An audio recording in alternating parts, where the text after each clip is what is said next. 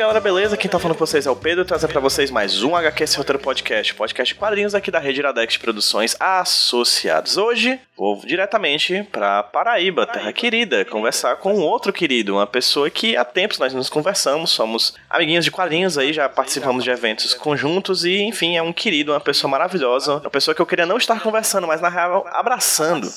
O abraço dele é muito carinhoso. Fui falar do abraço carinhoso do Samuel, ele caiu de emoção. na, mas na edição vocês não vão ver isso, porque eu editei e apaguei esse momento. Então, Samuel, cara, prazer enorme de ter aqui no HQ Roteiro, cara. O prazer é todo meu. É bom, vamos lá. Começando o papo de sempre do HQ Roteiro com a pergunta de sempre que eu faço pra todo convidado. Explica pra quem tá ouvindo a gente aí quem é você. Eu sou o Samuel de Góes. Eu faço tiras na internet já há um bom tempo, na verdade. Eu faço tiras na internet desde 2004, na época do Fotolog. E desde então eu sigo produzindo online, é conteúdo hoje diário, mas sempre tentei ter alguma regularidade. Então, né, eu produzo quadrinhos desde 2004, tirinhas. Comecei com um personagem chamado 10 centavos, que tem até pessoas que me acompanham até hoje que lembram desses tempos, vamos dizer assim. E era bem rudimentar, era bem humor de internet, desenho em vetor, usando mouse, eu aprendendo a usar o CorelDRAW. Eu sempre gostei demais de quadrinhos, quadrinhos sempre foi uma das minhas mídias favoritas. Então é algo que eu sempre consumi desde criança. E tiras, sobretudo, é uma coisa que eu sempre gostei. Li chiclete com banana. Fiz todo aquele tour que a maioria dos cartunistas fizeram dessa galera da geração da década de 90, né? E o tempo foi passando, né? Tal como o mercado de quadrinhos no Brasil, mercado, vamos botar um pouco entre aspas, mas o cenário de quadrinhos, na verdade, né, eu acho que essa é a expressão melhor, o cenário de quadrinhos no Brasil foi crescendo e eu tive o privilégio de ir me entrelaçando nesse cenário. Então eu pude ir pro FIC pela primeira vez em 2011, que foi um, um FIC maravilhoso, e pude continuar ainda ao FIC ao longo das edições que tiveram. E isso foi muito importante para mim, porque eu pude conhecer outros artistas, pude trocar experiências, ver que eu também poderia produzir mais quadrinhos, que eu acho que até então eu ainda via tudo de forma muito amadora, assim, tudo que eu produzia. E eu acho que a partir do momento que eu pude frequentar feiras e conhecer outros artistas, eu pude começar a ver um, um norte nesse sentido. E é isso, assim, e, de- e sigo produzindo. E eu acho que fazer quadrinhos, mais do que tudo, é um ato de teimosia, né? Então eu sigo teimoso nisso. Perfeito, cara. Uma pergunta que eu faço pra todo artista que chega aqui pelo HQ Sem Roteiro, uma volta no tempo, assim, uma viagem no tempo. Eu queria que você, se possível, Samuel, antes de você falar sobre como é que foi, talvez de maneira mais é, aprofundada, como é que foi esse teu começo fazendo quadrinhos, eu queria que tu voltasse um pouco mais ainda no passado e me falasse do Pequeno Samuel, assim. O Pequeno Samuel lia quadrinhos, ele era fã de quadrinhos. Como é que foi o teu primeiro contato como pessoa, como artista, na verdade, antes de ser artista como pessoa, com essa linguagem que hoje você produz? Olha, se tem uma coisa que era religiosa, tal como ir à missa no domingo na minha família, era ir na banca comprar revista. Então era uma parada que acontecia e tinha até um horário certo. Era depois do almoço no domingo. A gente ia na banca Vina Del Mar, que é uma banca bem tradicional aqui de João Pessoa, fica de frente à lagoa, que é uma área turística daqui, e que existe até hoje essa banca. E a gente ia lá e comprava revista. E, e mesmo que eu conscientemente não escolhesse os quadrinhos, porque eu acho que nessa época eu ia mais pelo picolé que meu pai comprava, mas minha mãe religiosamente comprava revistas da Turma da Mônica, revistas da Disney. Então, o meu contato com os quadrinhos realmente foi por esses quadrinhos infantis da Disney da Turma da Mônica. E minha mãe lia para ela, assim, era uma coisa que ela comprava para ela e para papai, não era assim, pensando em mim provavelmente, mas era pro prazer dela também, era uma coisa da família, e que eu fui absorvendo, né? Acho que são coisas que a gente vai meio, meio que absorvendo por osmose, assim, no início minha mãe que comprava e com o tempo eu fui comprando junto, né? E, e lendo junto e conversando sobre as histórias engraçadas com a minha mãe. É, eu tinha muita predileção, tanto eu quanto ela, a gente tinha muita predileção, temos muita predileção pelo Chico Bento, por exemplo. A gente gostava muito das histórias do Chico Bento. A Disney já era uma coisa que minha mãe comprava, mas nunca gostei muito. Não sei, não saberia nem te explicar o motivo, mas sempre foi mais difícil de leitura para mim. Eu gostava mais da Turma da Mônica. E com o tempo eu acho que influenciado pela cultura dos desenhos animados, provavelmente, eu fui querendo acompanhar os quadrinhos de super-herói, então comprei quadrinhos da Marvel, comprei quadrinhos da DC, comprei quadrinhos da Image. Eu lembro que eu comprei o Spawn e colecionei Spawn por, por muitos anos. Eu ganhei uma assinatura da editora da Marvel, da Abril, de dois anos no meu aniversário e eu acompanhei tipo as piores fases da Marvel da década de 90. Então eu vi tudo da saga do clone, eu vi tudo do massacre, sabe? O que o creme de la creme da década de 90 eu acompanhei e, e por mais horrível que fosse, eu lembro com muito carinho de todo o material que eu esperava chegar todo mês da, nos Correios, né? A minha formação de quadrinhos foi uma formação bem tradicional, assim, bem normal, vamos dizer assim, que eu acho que, que a maioria dos leitores de quadrinho no Brasil vão seguindo. E é isso, assim. E, e, e, também acredito muito a minha mãe e meu pai o ato de desenhar, porque minha mãe é pedagoga, então sempre incentivou muito isso em mim desde criança. Então eu lembro muito antigamente do pequeno Samuel já desenhar, tentando contar uma história. Eu, consigo assim cavar na memória cenas em que eu desenhava desenhos em que eu estava tentando contar uma história, vamos dizer assim. Então eu acho que sempre foi de alguma forma natural para mim essa coisa do contar histórias através de imagens, vamos dizer assim. E é isso. Eu fui crescendo e fui fazer cursos de desenho porque tinha interesse, então fiz um curso de quadrinhos. É, tem um quadrinista daqui de João Pessoa, que é um cara que eu gosto muito, que é o Ricardo Jaime. Ele foi meu professor de quadrinhos quando eu era pré-adolescente para adolescente. Ele me introduziu muita coisa. As pessoas que faziam curso comigo me introduziram muita coisa. Quadrinhos entre aspas, mais cabeças, vamos dizer assim. Teve a Comic House, que abriu aqui em João Pessoa, ainda existe, mas hoje de forma itinerante, que é a Comic House do Manassés, que também foi muito importante na minha adolescência, porque as pessoas sempre me apresentavam coisas novas lá, e eu conheci muito material novo, e pude conhecer material europeu, pude conhecer né, mangá. Hoje eu me vejo como uma pessoa que lê de tudo. Na verdade, hoje eu acho que eu leio mais quadrinho nacional que quadrinho de fora, na verdade. Na minha vida eu sempre fui rodeado, sabe? Sempre tive boas influências, bons amigos, seja na família, seja na escola, e que foi fazendo parte da construção do pequeno Samuel até o grande Samuel, vamos dizer assim. Cara, é impressionante, assim, é, nós nós dois fazemos parte de uma geração de pessoas que, quando falam e fazem quadrinho nacional, a gente meio que pensa. Nós viemos de muitos cantos diferentes, né? Nós lemos mangá, nós lemos super-herói, mais um pouquinho mais velho a gente teve contato com quadrinho europeu. Então, assim, é impressionante como falar que se consome hoje mais quadrinho nacional é muito de hoje, né? Não é tipo da coisa que a gente tinha contato há um tempo atrás. Assim, a formação da gente foi externa, né? Foi de, foi de coisa vinda de fora para depois fazer uma coisa daqui. Apesar que, assim, na infância, se eu for parar pra pensar, sei lá, quadrinhos dos Trapalhões, quadrinhos da ah, Turma sim, da Mônica, quadrinhos da Turma do Arrepio. Do Gugu. É, do Gugu. do Faustão, né? Que tá agora aquele evangélico que o pessoal tá zoando. Dudu. Muito. Dudão. Dudão. Né? Dudão, né? Então, a gente foi bem bombardeado de, de quadrinhos infantis sim, nacionais, sim. né? Eu até sinto falta, né? Querendo ou não, hoje você olha pra banca e não, não tem muita produção. Eu, eu olho pro meu enteado e eu penso, o que é que eu recomendo de quadrinho para ele, sabe? Verdade. Numa determinada idade. Porque os quadrinhos de super-herói não são mais para mal são para pré-adolescentes e adolescentes, sabe? Uhum. Que ficaram precisando para sobreviver e acompanhar os seus leitores que foram crescendo. Sim, hoje eu tenho uma formação forte de leitura de autores nacionais, mas é, década de 90 que foi o problema, né? Vamos dizer sim, assim. Sim, E Samuel, como é que foi o teu começo como quadrinista, assim? Quando é que você deixou de ser apenas um leitor para ser também um produtor? Você falou aí do 10 centavos, falou um pouquinho sobre as séries que você fez posteriormente, mas fala de uma forma um pouquinho mais aprofundada, por favor, como é que foi esse começo e talvez até o desenvolvimento. É, não sei se quanto tempo demora, mas possível até chegar no fibrilação. Eu comecei em 2004, naquela época dos fotologs, né? Mas eu não tinha webcam para tirar foto porque ainda era uma coisa inacessível para a maioria das pessoas, nem tinha scanner para escanear, escanear fotos, né? Eu gostava muito de escrever, eu tive uma fase da minha vida que eu queria objetivamente ser um escritor, inclusive tentei prestar vestibular para letras com muito isso em mente. E o 10 centavos ele surgiu porque assim, eu sempre sonhei em fazer quadrinhos, sempre quis fazer quadrinhos, eu já tinha feito, como eu falei anteriormente,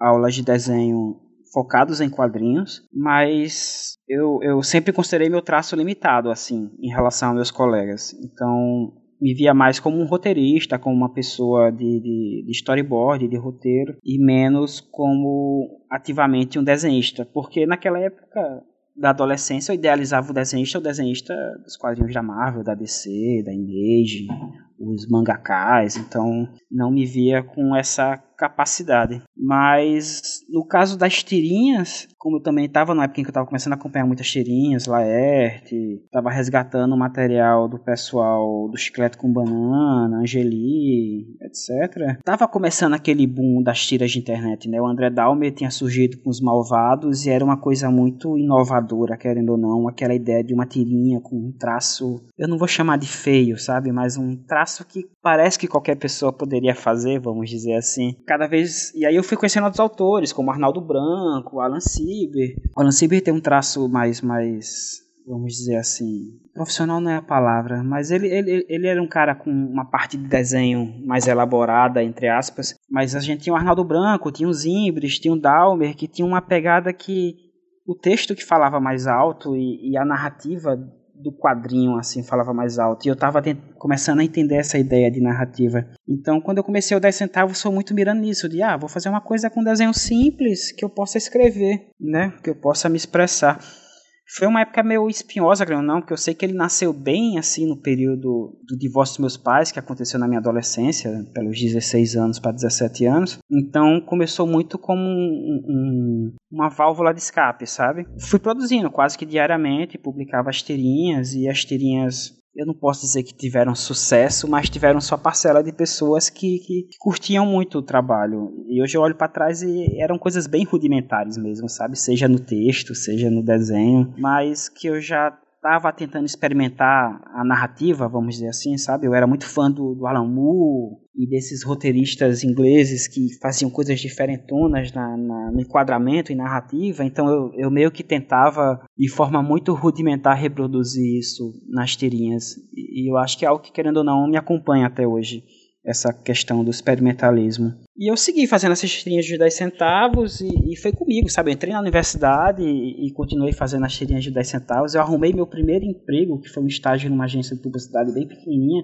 Eu sou formado em publicidade, no caso. E, e eu consegui esse emprego justamente porque o diretor de criação dessa agência gostava das tirinhas de 10 centavos no Fotolog, sabe? Então, tá longe de ser algo incrível, mas me ajudou de alguma forma, inclusive profissionalmente, essa, essa produção que eu fiz no início. E o 10 centavos era muito focado em contar da minha vida, das coisas engraçadas que aconteceram na minha vida. E eu fazia personagens inspirados em, em amigos meus, então era uma coisa bem coloquial de, de, de dia a dia, sabe? E com o tempo inclusive porque o Fotolog foi deixando de, de, de, ter aquela força e aí foi surgindo a coisa dos blogs. Eu pensei, não, eu tenho que migrar para um blog e, consequentemente, eu fui aprendendo a usar outras ferramentas. Fui saindo do CorelDRAW, fui aprendendo a usar o pacote Adobe, Photoshop. É, e pensei, não, tá na hora de eu tentar fazer outro tipo de desenho, é, mudar o estilo, sabe? Eu senti que eu precisava mudar, então eu, eu, comecei a tentar fazer a coisa mais à mão. Eu ganhei uma mesa digitalizadora, que também é uma coisa que eu acho que é muito revolucionária na maioria dos artistas digitais, vamos dizer assim, quando começa, porque o desenho fica pronto rápido, né? Você não tem que arte finalizar, não tem que escanear, não tem que fazer nada. O 10 centavos você fazia sem ser digital, né? Ele era digital, só que ele era todo em vetor no CorelDRAW. Ele hum, era entendi literalmente um mosaico de, de quadradinho, bolinha, tarará, que eu colava no, na ferramenta de colagem de vetores no Corel e fazia os desenhos dessa forma. Então realmente era bem, bem rudimentar, sabe? Perfeito. E aí quando surgiu a mesa digitalizadora eu pude desenhar diretamente no computador, né? Sem usar um mouse, por exemplo. E aí foi uma, acho que uma segunda fase do meu trabalho, que eu comecei a fazer tirinhas à mão, entre aspas, direto na mesa digitalizadora. Eu comecei a, a eu parei de publicar em Fotolog, que já estava meio que, tá bom que ficou no ar até um tempo atrás, mas já meio que estava entrando em desuso, então eu fui para, sei lá, blog, passei muito tempo com o Blogspot, é, o Samuel de Góes, até hoje existe se procurar, o samueldegóes.blogspot.com. E eu comecei a fazer tirinhas e, e experimentando cores e tentando fazer coisas diferentes. Apesar que eu considero, talvez as piores coisas que eu fiz foi nesse período, porque foi um período em que eu estava reaprendendo muita coisa, vamos dizer assim. E estava focado muito na questão da publicidade, então ainda estava como um hobby, ainda era um hobby. Eu acho que o grande marco, e como eu, eu já mencionei isso, acho que a, o ponto de ebulição foi quando eu fui para o FIC em 2011. Foi uma coisa eu fui sozinho, eu viajei sozinho pro FIC e eu não fui com o intuito de expor, fui com o intuito de conhecer o evento, de ver artistas que eu gostava, de ver palestras, etc. É, era, eu tava num sentimento até de meio que de despedida, sabe? Eu tava já desanimando de fazer quadrinhos, a minha carreira como publicitário tava engrenando de alguma forma na época, tava me distanciando dessa parte artística. Então eu fui com o FIC meio que com um sentimento até que de despedida da produção de quadrinhos, sabe? Mas calhou que foi o contrário, foi, foi um momento na minha vida que eu pude encontrar artistas, pude tomar um cafezinho com os Imbres, pude fazer uma oficina com o Dalmer, pude ver palestras de várias pessoas importantes, artistas internacionais, pude conhecer pessoalmente várias pessoas legais, pude descobrir que pessoas acompanhavam meu trabalho, sabe? Tipo assim, gente que eu nem sabia que acompanhava meu trabalho. Nessa época eu já estava começando a encabeçar junto com Thaís. Encabeçar não, né? Quem encabeçava isso era Thaís. É, com Thaís Gualberto, né? Autora da Olga, o coletivo WC. E aí quando eu voltei do FIC, eu voltei com aquele gás. Eu acho que todos os artistas que já foram num evento de quadrinhos tipo FIC sabem como é esse sentimento de ir voltar com gás para produzir, para criar. Então, a gente começou a investir no nosso coletivo, o coletivo WC, que era um coletivo formado por mim, por Thaís Galberto, Igor Tadeu, Tiago Leal e vários outros autores da Paraíba, e era um coletivo focado em autores da Paraíba. E a gente tinha um blog onde a gente publicava conteúdo de todos esses autores. A gente fez nossas duas primeiras publicações pelo coletivo WC, que foi o, o Sanitário 1 e o Sanitário 2. E foi cada vez é, essa bola de neve dos quadrinhos, sabe? A partir disso a coisa foi crescendo. E aí eu fui pro próximo FIC, e fui para o, o Grapress, e fui pro Desgráfica, que é um evento que eu vou desde a primeira edição. É, teve um período que eu saí da Paraíba e fui para Manaus, e foi um período que eu produzi menos, tentei estar muito presente nas feiras, porque eram as horas que eu conseguia viajar. Fui cada vez mais conhecendo as pessoas e treinando, e eu participei também de coletivos de Manaus, em Pula Pirata. Eu sinto que todo esse processo meio que culminou no meu retorno para João Pessoa. E aí, quando eu voltei para João Pessoa, eu já tinha participado da primeira Feira Desgráfica e a Feira Desgráfica que acontece lá no, em São Paulo, né, pelo MIS, tem um, uma chamada, uma chamada para publicações. Então, você pode escrever uma publicação que é focada mais em quadrinhos experimentais. Se essa publicação for selecionada, eles publicam no evento o livro, né? E aí foi em 2017 já, quando voltei para João Pessoa, eu decidi que não só iria participar da segunda edição do Desgráfica, como eu iria tentar dessa vez fazer um livro para tentar ter ele publicado no evento. E aí eu comecei a série DR, que é uma série que eu faço até hoje, que são dois rostos, um de frente ao outro,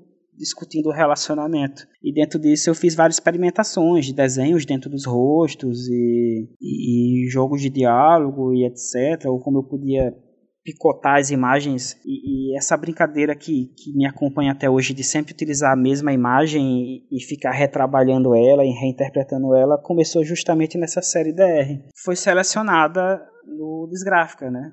E foi publicado o livro. E assim eu tive o livro DR publicado a primeira edição desse livro. E, eu, e foi assim, a primeira vez que eu ganhei alguma coisa com quadrinhos, né? Foi a primeira vez que eu fui premiado, que eu fui selecionado, eu fui reconhecido, vamos dizer assim. Uhum. Como é que qual foi a, as dimensões desse livro, assim? Como é que era ele materialmente falando? É, os materiais que a, o MIS produzia dos selecionados, você recebia 50 livros, eram livros com capas em tecido, serigrafados, então eles tinham um, um uma pegada super luxuosa, sabe? E é isso, eles te dão 50 livros quando é feito, quando abre o evento e você pode vender o livro ao longo do evento. E é um livro que naturalmente vende muito porque fica aquela coisa de compre os livros selecionados já desgráfica, né? Então foi um evento bem legal, vendi uma boa parte lá, trouxe para João Pessoa, esgotei o resto em João Pessoa. E naturalmente eu fui seguindo a, a fazer materiais com essa mesma pegada do DR, sabe? Ao mesmo tempo que eu dei continuidade à série DR. Então, por exemplo, o Fibrilação, que é hoje o projeto que eu estou tentando financiar no Catarse, ele é um filho direto da série DR, entende? dessas experimentações de formatos que eu comecei a fazer. Então eu fiz um zine, que inclusive eu lancei também nesse, nesse Desgráfica, que se chamava Dentro. E aí nesse zine eu trabalhava vários elementos. Tinha olho, tinha uma mão, tinha uma orelha e tinha o coração. E aí meio que a primeira desenho da série Fibrilação foi esse coração que eu fiz nesse zine, que depois eu olhei para ele e disse, ah, dá para fazer mais coisa em cima disso. E pensei, ah, dá para fazer um zine todo só com isso, né? E aí eu comecei a fazer a série Fibrilação com a ideia de fazer um zine de 30 e poucas páginas. Eu estava numa fase bem zineiro, de recortar e grampear, então eu estava muito nesse espírito zineiro. E a série seguiu com esse objetivo de, ah, vou fazer uns 32, que dá um zine bacaninha, bonitinho. E aí o Lobo veio falar comigo, o Lobo, o editor. E, a gente já conversava bastante, é um cara que já conhecia meu trabalho, é um cara que me aconselha muito. E o Lobo veio para mim e disse, Samuel, isso aí é material para um livro, isso não é material para um zine. Chega de fazer zine, Samuel, você precisa botar um livro no mundo. E aí eu pensei, tá, mas quantos eu faço? Então eu faço uns 60 corações para fazer um livro mais grossinho. Ele disse, não, você vai fazer uns 120 corações. E eu na época pensei, não, é impossível, nunca que eu vou conseguir produzir 120 corações. Mas o FIC estava perto e eu pensei, bem, se eu produzir dois corações por dia, eu consigo fechar um livro de 120 páginas até o FIC. Como eu não estava trabalhando na época, eu ainda estava sob seguro-desemprego, tinha acabado de voltar de Manaus, então estava confortável, estava com tempo de produção, então não tinha desculpa. Então eu, o que até então era muito difícil para mim fazer uma produção diária, eu passei a produzir duas vezes por dia de domingo a domingo. Então tem uma fase da série Fibrilação logo no início em que eram publicados dois corações por dia, inclusive no domingo porque eu tinha essa meta de fechar o livro até o FIC. E aí eu entrei em contato, o, o Lobo me apresentou o Daniel, e, e, o Daniel do Caderno Listrado, que é a pessoa que me acompanha na produção dos meus materiais, e a gente planejou o que seria o primeiro Fibrilação, que é um livro vermelhinho, que já foi lançado, esgotado. Foi um livro todo feito em serigrafia, todo, todo feito em serigrafia, cada página é uma serigrafia. Então foi um material bem limitado, foram só feitos duas impressões de 100 unidades, então só existem 200 dessa desfibrilação. É um material que tinha 100 páginas, tinha uma introdução do Wagner William e ficou muito bonito, ficou um material muito legal. Deu muito trabalho porque adaptar desenhos para, a realidade da serigrafia é uma parada muito trabalhosa, tive que redesenhar vários corações, foi um inferno, mas o resultado foi muito legal. Infelizmente foi um resultado que não foi feito para o FIC, porque não sei se você lembra que teve o Fiquem que foi bem no meio daquela greve dos caminhões. Isso em... Lembra qual foi o ano? Acho que foi, eu tô na dúvida se foi 2019, acho que foi 2019, porque era para ter sido em 2018, mas foi adiado, que teve toda aquela coisa do, do adiamento do Fiquem. Do ano passado, né? Não, é, acho que foi anterior, não? Foi do, não, foi em 2018. Era para ter sido em 2017 isso, e eu acho isso. que foi para 2018, isso. Isso, isso era governo é, Temer. Isso, exatamente. Exatamente. Calhou que nem aconteceu do livro ser lançado no FIC, eu fui pro FIC meio que com as mãos abanando, com prints eu fiz prints dos corações, fiz alguns zines que eu já tinha pronto às pressas, mas a boa notícia é que vendeu bem. Foi bom, foi muito bom o FIC para mim. Tudo que poderia acontecer contra, porque foi um FIC que a gente brincou muito, que foi o FIC dos sobreviventes, porque foi quem conseguiu em meio a toda aquela, toda aquela loucura da greve dos caminhões, etc.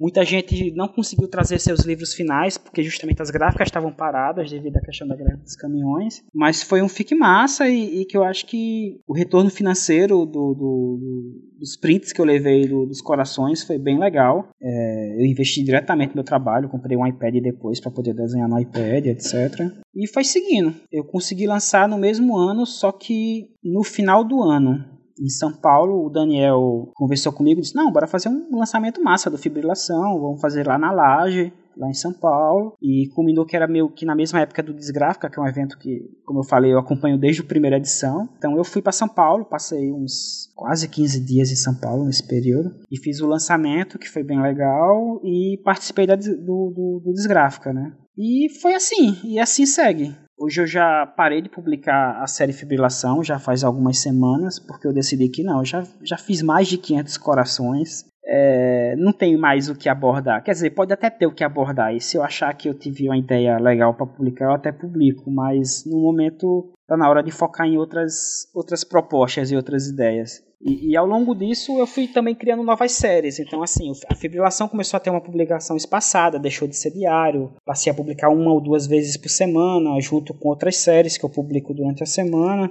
E eu acho que em algum momento eu ficava com muito medo de deixar de publicar o Fibrilação e sentir que todo o resto que eu fazia não era bom, sabe? Tipo, que eu tava escravo aos corações, preso aos corações. Mas ainda bem que hoje eu posso dizer que boa parte do meu público atual é um público que veio pós-fibrilação, inclusive. É um público que veio por outras coisas que eu fiz depois. Então hoje eu tenho essa tranquilidade, vamos dizer assim. Eu achei interessante, Samuel, enquanto tu falava, porque você parece que correu atrás, de certa maneira, de abarcar todas as possibilidades que estavam à disposição para um quadrinista nesse período em que a gente vive. Você trabalhava com Fotolog, do Fotolog você foi pro blog, do blog você foi para as redes sociais, no ambiente do digital, mas dentro do ambiente do digital você também estava produzindo pra Zine, então você estava produzindo quadrinhos para internet, para o público da internet, mas você também estava produzindo Zine para vender nas feiras presencialmente. E não somente no Nordeste, mas também no Norte, também indo para São Paulo e também indo para Minas no FIC. Então assim, aparentemente você estava indo para onde o quadrinho estava indo, assim. Essas dualidades são umas, coisas bastante interessantes do teu trabalho que eu consegui perceber nessa tua narrativa, assim. Você fica entre o quadrinho e o cartoon, entre o digital e o impresso, entre as redes sociais e a presença, entre estar nas feiras, né? É, acho que dá para abordar cada um desses, desses temas, assim, no decorrer dessa conversa a partir de agora. Primeiramente, sobre o que talvez seja o que te faça mais, sei lá, gastar energia, tô viajando aqui, tá, tô sugerindo aqui, na verdade, tô pensando aqui, que talvez seja essa coisa de você estar nas redes sociais e também ir pra feiras, várias feiras. As feiras fazem parte da sua vida, não somente como quadrinista, mas como pessoa também, pelo que eu tô percebendo, né? É, como é que é essa tua relação? Entre público na internet e público nas feiras. Como você analisa isso? Você vê os rostos das pessoas que conversam contigo pelas redes sociais? Como é que é para você lidar com o público no ambiente digital e no ambiente material das feiras ao redor do Brasil. O primeiro impacto da feira é que a feira é onde o artista tem o seu primeiro retorno financeiro, sabe? Porque eu publiquei por mais de 10 anos na internet e apesar de ter me ajudado a título de currículo para arrumar emprego em agências de publicidade, nunca foi algo que me deu algum retorno financeiro, sabe? Tipo, não só a mim, mas a boa parte dos artistas. E eu sou uma pessoa muito ruim em me vender. Apesar de ser formado em publicidade, eu sou uma pessoa muito ruim em me vender. Quando você vai para a feira, de repente aquilo que você fazia de graça te rendeu, sei lá, 500 reais em dois dias de feira, sabe? E você pensa, nossa, dá para tirar dinheiro disso aí. Então a feira, ela no início, ela tem muito essa força. Outra coisa que acontece na feira também é que eu acho que você atinge pessoas, pelo menos no início. Tipo, uma coisa que eu percebo muito em relação a produzir quadrinhos na internet é que você fica muito preso numa bolha, na bolha das pessoas que consumem quadrinhos. Então, quando você frequenta feiras, são momentos em que você pode furar essa bolha, principalmente feiras que não são necessariamente só de quadrinhos. É, o FIC é um evento muito de quadrinhos, mas o FIC é um evento de graça executado pela prefeitura que já está na agenda da cidade. Então vai todo tipo de gente para o FIC não é só o consumidor de quadrinhos. E pessoas de todas as classes que você imaginar. Classes é uma expressão horrível, inclusive. Você fura uma bolha incrível nesse processo, sabe? Quando você vai pro Desgráfica, que é uma feira que acontece no museu, uma pegada mais de arte e experimental, você tá pegando um público que não é o público que estaria consumindo meu conteúdo na internet naquela época. Então, estar presente em feiras é uma coisa que eu acho muito importante. Primeiro, para você ter uma cara, porque eu não sou uma pessoa que usa foto na internet, então eu preciso que as pessoas vejam minha cara para saber quem eu sou. Sei lá, por muito tempo eu usava 10 centavos, como a tirinha de 10 centavos era chamada de 10 centavos, então ninguém sabia quem era Samuel de Góis, só sabia quem era 10 centavos, por exemplo. As feiras é onde você cria a sua marca, de certo modo, é onde você mostra o seu rosto, é onde você conversa com o público e, sobretudo, onde você pode furar as bolhas. Tipo, toda feira que eu vou pode ser feira de artesanato da praça. Eu percebo um crescimento nas redes sociais posteriormente, porque eu furei uma bolha e de repente um público que nunca veria o meu trabalho agora vê. Então eu brinco, eu brinco um pouco, mas eu digo que hoje meu público é um público que não é de leitores de quadrinhos. Tipo, pelo menos 70% das pessoas que consomem meu conteúdo hoje nas redes sociais não é mais o público de quadrinhos. Tá longe de ser o público de quadrinhos. Por que você acha isso? Pelo contato que eu tenho com as pessoas, justamente. Pelas mensagens das pessoas, pelos comentários. Tipo, as é, outra coisa que é consequência justamente do, do, do evento da não, né, do crescimento nas redes sociais posterior, né? Tipo assim, eu tive querendo não um boom, eu cresci, eu ganhei muitos seguidores no Instagram ao longo do, da série. E as, as pessoas que vêm conversar comigo foram parando de ser aquelas pessoas que consomem tiras, que consomem quadrinhos, que vêm te comparar com algum artista ou vêm conversar sobre quadrinhos ou alguma coisa assim, e passou a ser pessoas tipo, eu sou professor de história e eu usei o seu trabalho para ensinar não sei o que para meus alunos. Uma velhinha aqui do asilo tal e mostrei teu negócio para minhas colegas velhinhas aqui. São coisas assim que acontecem, entendeu? Então hoje as pessoas que entram em contato comigo são pessoas que não são é, é terrível estereotipar, sabe? Mas não é o consumidor de quadrinhos, não é o que mantém o mercado vivo, entre aspas, sabe? É, são pessoas que leem as tirinhas do jornal. Entendeu o que eu quero dizer? Então eu sinto que eu consegui furar essa bolha. E é muito legal ter furado essa bolha. Assim, eu, eu gosto muito de hoje entrar em contato com pessoas muito diferentes. Então vem artistas tipo. Vem um cara que é músico e leu uma tirinha minha e disse: pô, dá pra tirar uma música daí, sabe? Começou a vir pessoas de outros meios artísticos, de outras pegadas para trocar comigo e, e, isso é muito interessante. Poder hoje ter uma troca com uma variedade muito diferente de pessoas vamos dizer assim. Eu falei dessa relação público no digital e nas feiras, né? Mas vamos falar também do material, do produto, né? Dessa coisa que você leva até as feiras, que são essas tirinhas, que são esses zines, que são essas publicações, às vezes mais elaboradas, como você disse, das primeiras edições do, fibrila do Fibrilação. Como é que você trata essas questões? Você falou rapidamente ali que para fazer a edição de Fibrilação, você teve que refazer algumas coisas porque, enfim, dava um trabalho danado. Enfim, se possível explicar talvez um pouco mais sobre isso. Mas como é que você lida com essa coisa do, do desenho digital e do passar para o impresso? Como é que é esse trabalho que você faz, assim? O, o tempo que você dedica, talvez a, a, lapidar um projeto impresso, é, como é que é o tempo que você demora para fazer uma tira digital, fazer uma, um, uma, um cartão do fibrilação, um cartão do, do DR, como é que é essa tua relação com o tempo e a produção desse ambiente digital, né, que é 0 e 1, um, que é basicamente pixel, e nesse ambiente impresso, que é tinta no papel. Falar disso é falar de processo criativo, e o processo de criação de tiras, para mim, tem uma curva, sabe? É, no início, fazer tiras para mim, quando eu comecei a fazer tirinhas e quando, sei lá, por muito tempo, fazer tiras para mim era uma coisa muito dolorosa, muito tortuosa. Ter a ideia, eu acho que eu exigia demais de mim, assim, eu precisava ter aquela ideia, a ideia genial e fazer a tirinha. E, e é até engraçado que eu olho para tudo que eu fiz nesse período de sofrimento e não gosto de quase nada, mas era um sofrimento, sabe? As coisas foram melhorando a partir do momento que eu fui instrumentalizando o processo de criação. Eu fui como assim? tratando, tratando como trabalho. Eu comecei a tratar como trabalho, como algo de meta, que eu tinha que bater aquilo, aquela cota naquele dia. Quando eu parei de me apegar menos ao produto, o projeto em si e pensar, sei lá, quando eu comecei a, a série Fibrilação, eu tinha uma meta. Eu preciso de tantos corações prontos até o dia tal para diagramar e ter impresso. Produzir com muita objetividade, entende? tipo, eu tinha tá, que então era corações por dia. Desculpa te interromper, mas era tipo assim, é, a sua pretensão mais era ter a, o trabalho mais do que se dedicar a fazer cada um com mais esmero, assim. A tua, a, tu tinha uma certa produtividade, assim, realmente de fazer, fazer, fazer, fazer e depois ver o que ficou bom e o que não ficou, é isso? Tem isso, assim, não é que eu não fizesse com esmero. Claro. Faço claro, com esmero. Claro. Porém, é, era esse foco de ter a ideia e parir logo ela, sabe? Entendi. Passar da Nesse... cabeça pro papel o mais rápido possível.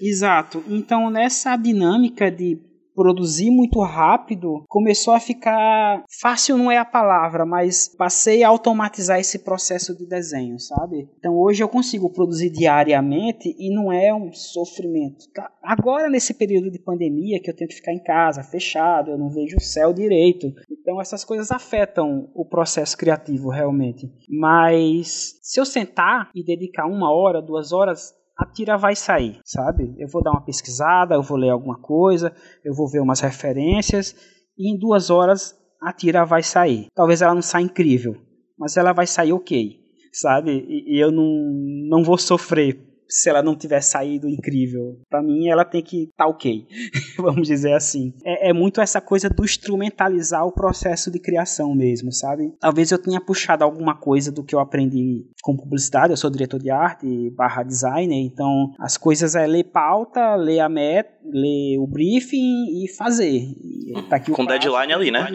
Exato. Então eu acho que eu puxei isso para criação artística, vamos dizer assim. Lobo já me falou uma coisa, tem que tratar como trabalho, Samuel.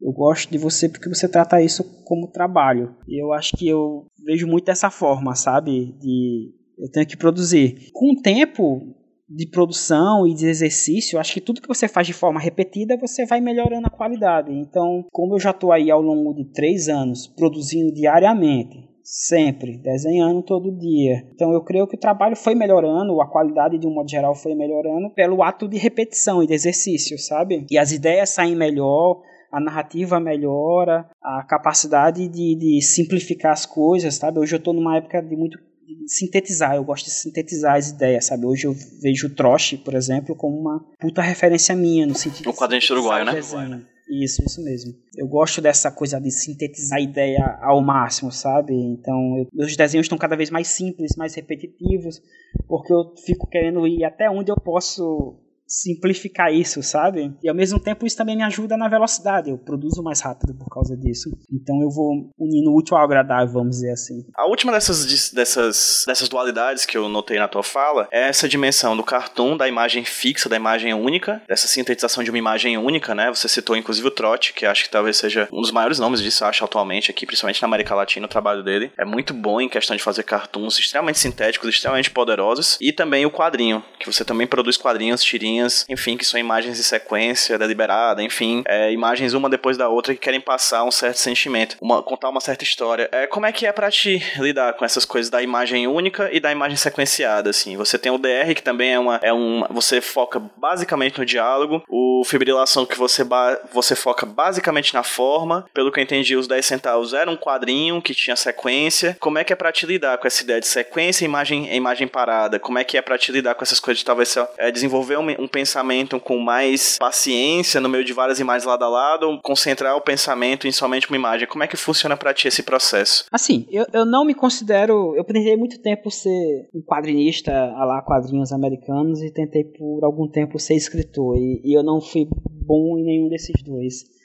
Então eu encontrei nessa questão da união do texto e da imagem é, do cartoon, essa eu poder aproveitar o que eu sou razoável em cada um e fazer algo melhor, vamos dizer assim. O que eu mais gosto na questão da narrativa dos quadrinhos é que eu posso controlar o tempo do texto, sabe? E eu acho que na tirinha, sobretudo, esse controle do tempo do texto é a grande parada da arte sequencial, sabe? Além do desenho, claro, mas eu foco muito no texto justamente porque como eu trabalho muito com essa brincadeira do desenho repetido, a, o jogo sequencial está no controle do tempo do texto, que eu acho que é uma coisa que o quadrinho permite, que eu não vejo outras mídias conseguindo fazer, sabe? Talvez na poesia concreta ou na poesia por ela mesma, e na música você tem essa questão do controle do tempo do texto, mas é muito legal você decupar o texto em vários quadradinhos, controlar o ritmo da leitura da pessoa. E eu gosto muito dessa força, desse controle do ritmo da, da, da narrativa. Ao mesmo tempo em que o quadrinho é uma coisa que, que é ativa, o leitor tem que ler, então ele também está dando o ritmo da coisa. Então, é, eu acho que é meio que uma dança, sabe? De certo modo. Estou divagando bastante.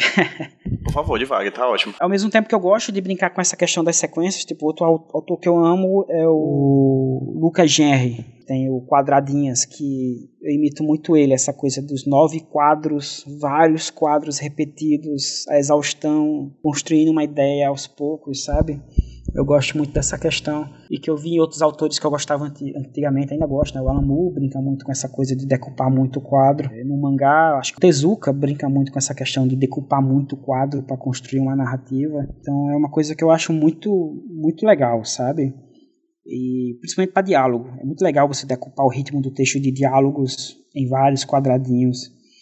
E ao mesmo tempo eu gosto dessa coisa meio papum do cartoon, sabe, de ler, e aí você já deu aquela facada, sabe, o diálogo, aquele diálogo preciso, aquele diálogo rápido. É, eu costumo dizer que o DR são aquelas respostas que eu devia ter dado, sabe? Aquelas coisas que nos falam e eu, você dias depois pensa, devia ter respondido aquela coisa, sabe? Eu acho que isso é muito a fonte de, desses meus diálogos, quando eu faço muito quadrinho sobre relacionamento, sobre problemas de relacionamento, eu gosto muito de tirar desse, desse conteúdo, vamos dizer assim. E é isso, assim, é, eu, eu mas ao mesmo tempo é isso, eu gosto muito do, do, sintetismo, eu gosto muito. É muito louco, assim, porque são muitas. É, essa coisa da dualidade que você falou tem muito sentido, porque são muitas referências. Por exemplo, Mutarelli é uma das minhas grandes referências. Ele é quadrinista, ele é escritor, ele é ilustrador, ele faz um monte de coisa ao mesmo tempo e eu acho ele perfeito em tudo que ele faz, sabe? E, e o traço dele é o contrário do meu assim, um traço sujo com muita informação e eu acho incrível aquilo, assim. Eu queria muito conseguir fazer algo daquele tipo ainda um dia. Mas ao mesmo tempo eu sou apaixonado pelo Troche, eu sou apaixonado pelo Kiosker, que são caras com traços muito sintéticos, que contam muita coisa com muito pouco.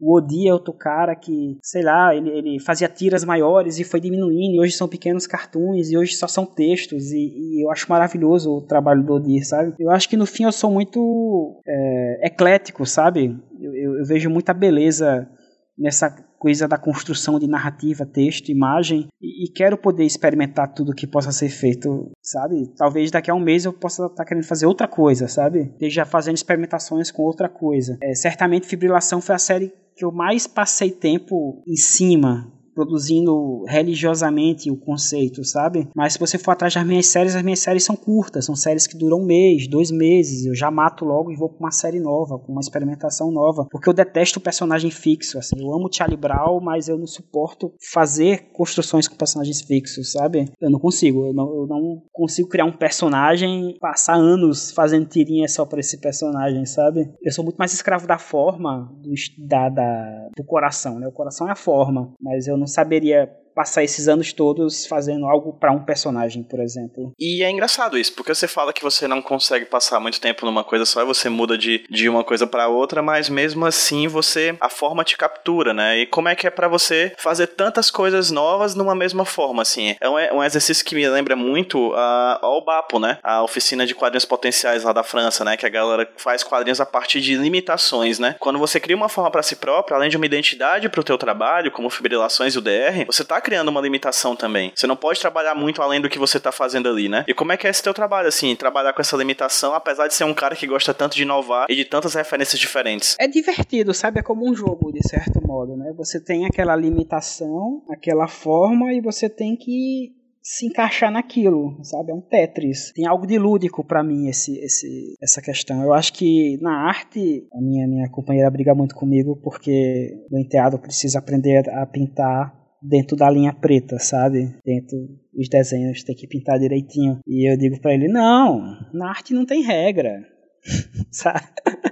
Mas não, ele tem que aprender a pintar dentro, porque ele tem que desenvolver a coordenação motora dele, etc. Mas é isso, sabe? Não, não, não tem regra na arte, não existe limitações de verdade na arte. É, você só escolhe o meio de certo modo, o formato é o meio. Podia fazer o que quiser dentro daquele meio. Então, eu fui mexendo até onde deu, assim. Eu deixava o coração de cabeça para baixo, eu desenhava fora do coração, eu dava um formato estranho pro coração. Então, assim, eu, eu, eu sei com tranquilidade que eu fui até a margem das possibilidades de experimentação com esse formato, sabe? Dentro das minhas limitações. Talvez outros artistas superiores a mim, com certeza, poderiam fazer coisas muito mais incríveis. Mas eu sei que eu me diverti muito nesse processo de estar tá sempre tendo que construir algo dentro daquele formato. Para mim é, é, muito legal isso, assim, esse processo. Eu gosto. E ao mesmo tempo, tal como o personagem, e, e, e não me levem a mal as pessoas que trabalham com personagens, por favor, mas tal como o personagem, o formato funciona como uma muleta, sabe? É tranquilo pensar que eu não preciso pensar em nada além daquela margem, sabe? É, eu só preciso pensar uma arte ou uma ideia para aquele formato. É tranquilo, me dá uma certa paz isso, sabe? E eu acredito que para quem lida com personagens fixos, por exemplo, é tranquilo porque você já conhece aquele personagem, já sabe como ele age, já sabe o que ele falaria. Então você pensa no contexto e pensa como aqueles personagens se comportariam, vamos dizer assim. Então meio que é isso, sabe? O formato é o meu,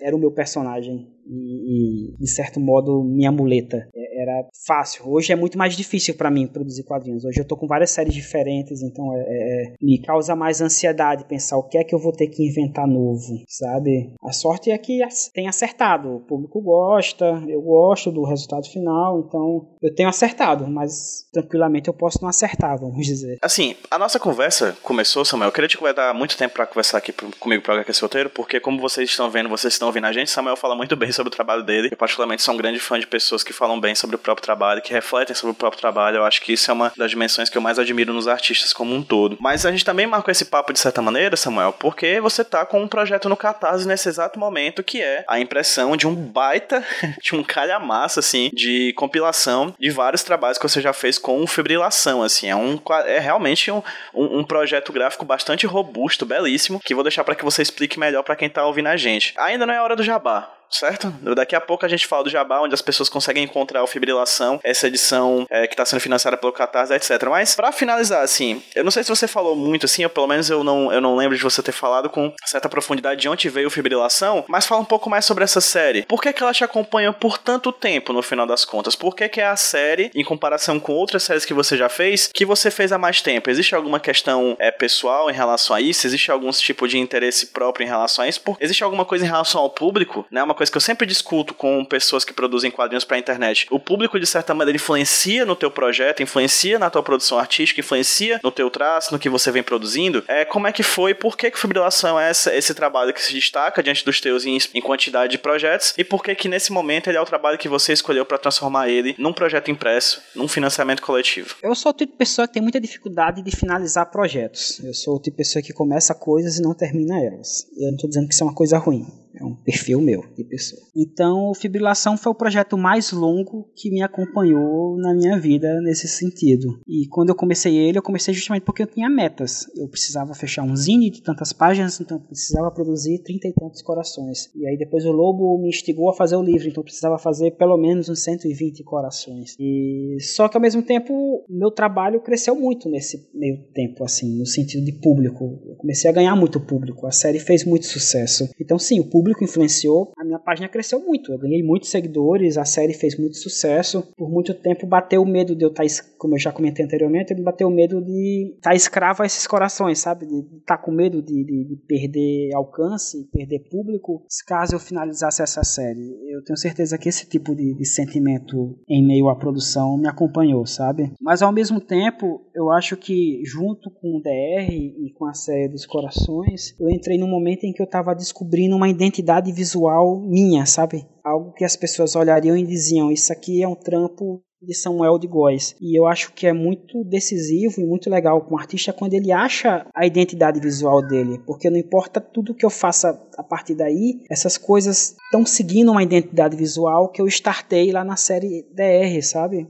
E eu sinto que eu achei um, um, um, local onde o meu traço e o meu texto e o meu estilo se adequam. O processo do fibrilação também foi um processo de autodescobrimento em relação a achar a minha identidade visual. Esta é a minha identidade visual. Não importa o quanto eu mude a partir daqui, eu sinto que o que eu fizer a partir de agora, as pessoas vão olhar e vão saber que esse é um trampo que é a cara do Samuel de Góes. E eu acho que isso fez toda a diferença. Então é isso, eu comecei com fibrilação com metas muito definidas de quero ter um livro, então preciso fazer tantos, então preciso produzir tantos corações em tanto tempo. Mas como foi crescendo, o site foi crescendo, a página foi crescendo, eu pensei, ainda tenho ideias, eu ainda consigo produzir, não é à toa que produzi até alguns dias atrás, vou continuar produzindo porque tá legal, porque eu abro a página do Instagram e é muito legal ver cada postagem com coraçãozinho, ver o timeline só com os corações. Então é algo que deu puta diferencial de mercado. Os prints dos corações vendem muito, sabe?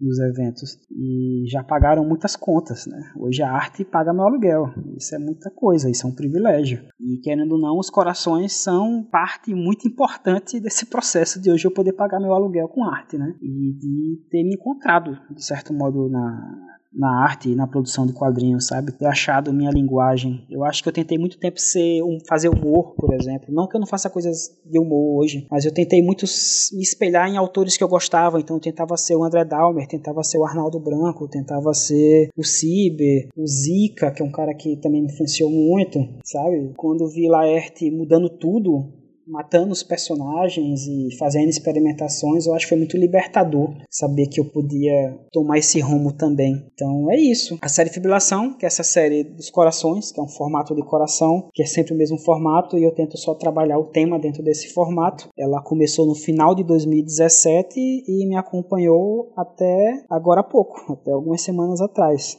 Eu decidi, eu decidi, não, chega, eu não preciso mais estar fazendo corações por agora, eu posso fazer outras coisas. O meu público gosta das outras coisas, gosta até mais de algumas outras coisas. Então, hoje eu tô liberto dos corações, eu acho que eu posso falar assim. Justamente, como objetivamente a ideia era ter um livro, a gente fez a primeira edição do Fibrilação, que foi aquele trabalho todo artesanal. Assim, eu queria fazer um livro normal de gráfica no início, então quando eu conheci o Daniel e o Lobo me apresentou ele, eu comecei a entender produto enquanto obra artística também, sabe? O Daniel trabalha com serigrafia serigrafias. Então, é, a serigrafia é uma ótima forma de você imprimir um material feito originalmente digital e dar ele um aspecto de algo artesanal, sabe? Algo único. Aquela serigrafia é única. Nenhuma serigrafia é igual à outra. Eu comecei a entender que eu podia dar essa dimensão de arte única e própria para o meu trabalho quando a gente fez o primeiro fibrilação. E a ideia, por exemplo, era fazer o segundo fibrilação. A gente pensou, ah, a gente tem o fibrilação 1, vamos fazer a fibrilação 2, a fibrilação 3. Mas quando eu fechei a série,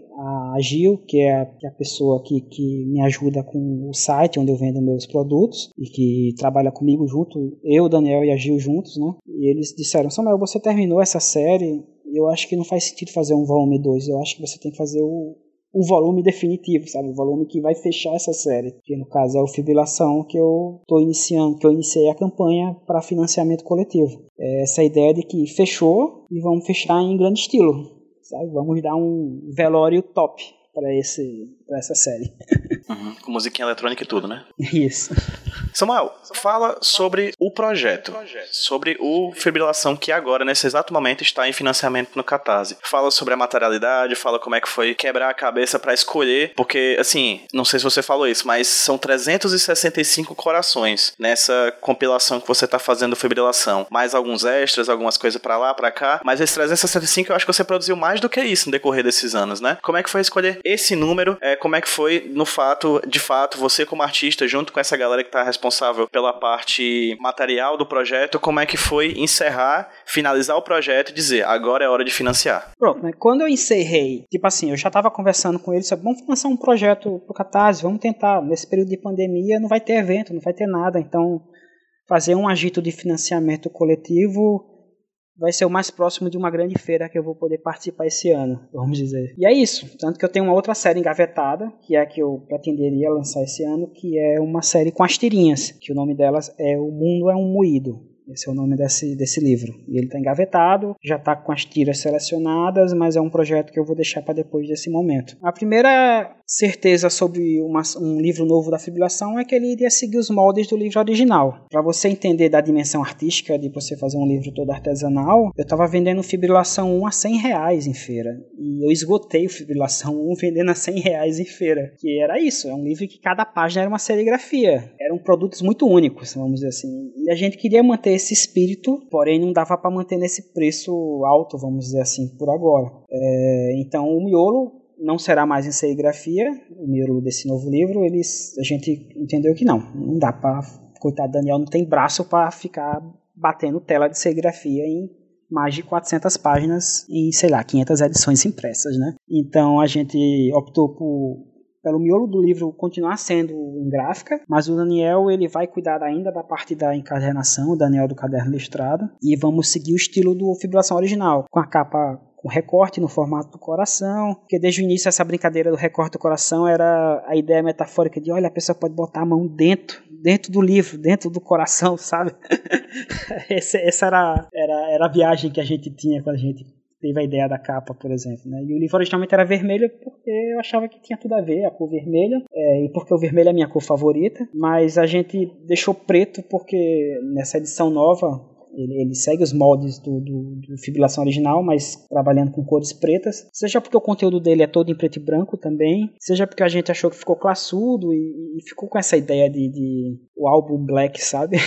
e realmente eu produzi muitos mais corações do que, que vai ter nesse livro. Deve beirar mais de 600, talvez 700 corações. Eu perdi a conta depois de um tempo. Eu contei até os 300 e alguma coisa e depois desisti de contar. Mas a gente sempre teve essa ideia de, pô, seria legal, né? Se fosse um livro que fosse um coração para cada dia do ano. Tanto que a gente fez o calendário depois, né? Que, que também sai bastante. Mas é isso, é um livro que te acompanha. E, e, e ele, apesar de ser robusto e grosso, ele tem um formato de dicionário, sabe? Pequenininho, você pode levar ele com você e você tem um coração para cada dia do ano. Então tem muito essa coisa de um livro que, que, que te acompanha, que, que que tá com você, vamos falar assim. Mas assim, a capa segue sendo artesanal, ela vai ser costurada à mão pelo Daniel, então, apesar de ser um livro que vai ser produzido em gráfico, ele ainda tem um aspecto muito artesanal e muito único para cada pessoa que for comprar. Vai ser um pouco mais fácil finalizar esse livro porque eu vou ter que redesenhar os corações para funcionar numa chapa de serigrafia, graças a Deus. A gente ainda está no processo de curadoria dos corações, inclusive. É certo que o que saiu no primeiro livro vai entrar no segundo livro, talvez eu teria uma coisa ou outra que, que eu sinta que não precisa entrar. A gente está fazendo a curadoria agora dos outros, e que bom, tem opção, tem muito material feito, então dá para ficar um livro bacana apenas com o melhor do que foi produzido nesse período. Não, não acho que ficaria legal fazer um livro, sei lá, com todos os corações que eu fiz, porque muita coisa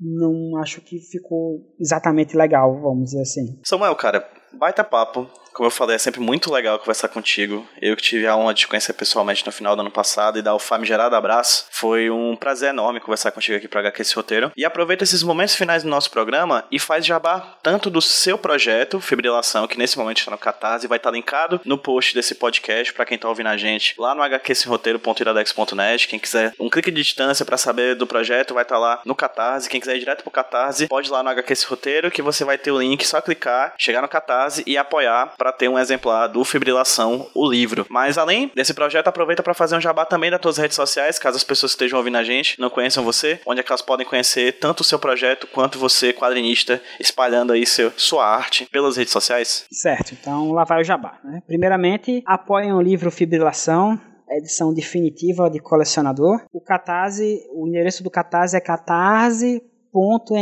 barra fibrilação underline ou underline livro. catarse.me barra fibrilação, underline ou underline livro. E assim, o link está na bio das minhas redes sociais, então vocês podem conhecer meu trabalho e acompanhá-lo tanto no Instagram, que é arroba Samuel de Góis, o Góis é G-O-I-S, e o Twitter também eu publico diariamente lá, e estou sempre conversando com as pessoas lá. Então, o Twitter também é o arroba Samuel de Góes. Facebook, eu tenho uma fanpage do Facebook que é facebook.com barra Samuel de Góes. Todas essas redes sociais têm o um link para poder entrar no Catarse para apoiar o livro. Além disso, eu tenho a minha loja, samueldegois.com, www.samueldegois.com, que é uma loja onde eu vendo camisetas, ecobags, serigrafias e vários produtos associados ao que eu produzo artisticamente. Né? Muita gente quer camiseta, quero uma bolsa, quero um print. Vocês podem achar lá no site, no samueldegois.com. Caso você não, não, Assim, eu sei que o projeto em si é um projeto que está com um preço, um preço alto, mas como é um projeto com um acabamento diferenciado e querendo ou não, os preços de gráfica não são preços baratos, né? eu, eu creio que apesar de tudo, os valores são valores justos que estão lá no Catarse. É, e tem vários pacotes. Pacotes que vão dar desde um pedacinho do livro, porque como a gente recorta a capa do livro, cada livro sobra o, o, coraçãozinho em papelão, com formato de papelão. E esse coraçãozinho é uma das recompensas. Então quem der a menor recompensa ainda consegue ganhar um pedaço do livro, sabe? Então qualquer apoio já é muito. Eu creio que a campanha está indo bem, porque a gente hoje, no dia 24 de junho, faltando 48 dias para o final da campanha, a gente está em 40%. Então, eu creio que estamos com um ritmo bom. Espero que dê tudo certo para que a gente possa fazer esse livro acontecer. Perfeito. Perfeito, Samuel. Gente, lembrando, redes sociais, link pro Fibrilação, link pro site do Samuel, caso vocês queiram também comprar alguma coisa relacionada aos projetos gráficos que ele tem, não somente as tirinhas, não somente livros, mas também ecobags, blusas, etc. Tudo linkado lá no hqsemroteiro.iradex.net ou também os links aí no seu agregador de podcast. Basta, você acabou de baixar, vai lá no textinho, lá no textinho vai estar os links direitinho também para essas redes sociais e outras informações sobre o Samuel e sobre o trabalho do Samuel, que é muito bacana, muito legal. Não vejo a hora de também ter um fibrilação em mãos. Samuel, querido, muito obrigado por ter topado conversar aqui comigo para esse roteiro. Espero que você tenha curtido. E como sempre, espero que esse, como sempre digo para todos os convidados que eu gosto bastante, que esse seja o primeiro de vários papos. Com certeza. Muito obrigado. É uma honra poder estar no HQ São Roteiro. É um podcast que eu acompanho, que eu gosto muito. E eu espero que possamos estar em novas conversas, né? Eu acho que o cenário nordestino de quadrinhos precisa cada vez mais se unir. E nos uniremos. É isso, gente. Então, Samuel, muito obrigado. Muito obrigado a vocês que ouviram. Gente, vamos dar um tchauzinho no 3, 2, 1. Tchau, pessoal. Tchau. I just don't know what to do with myself. I don't know what to do with myself.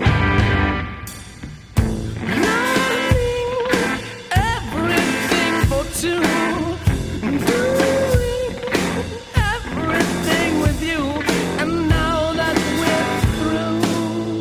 just don't know what to do. I just don't know what to do with myself. I don't know what to do with myself.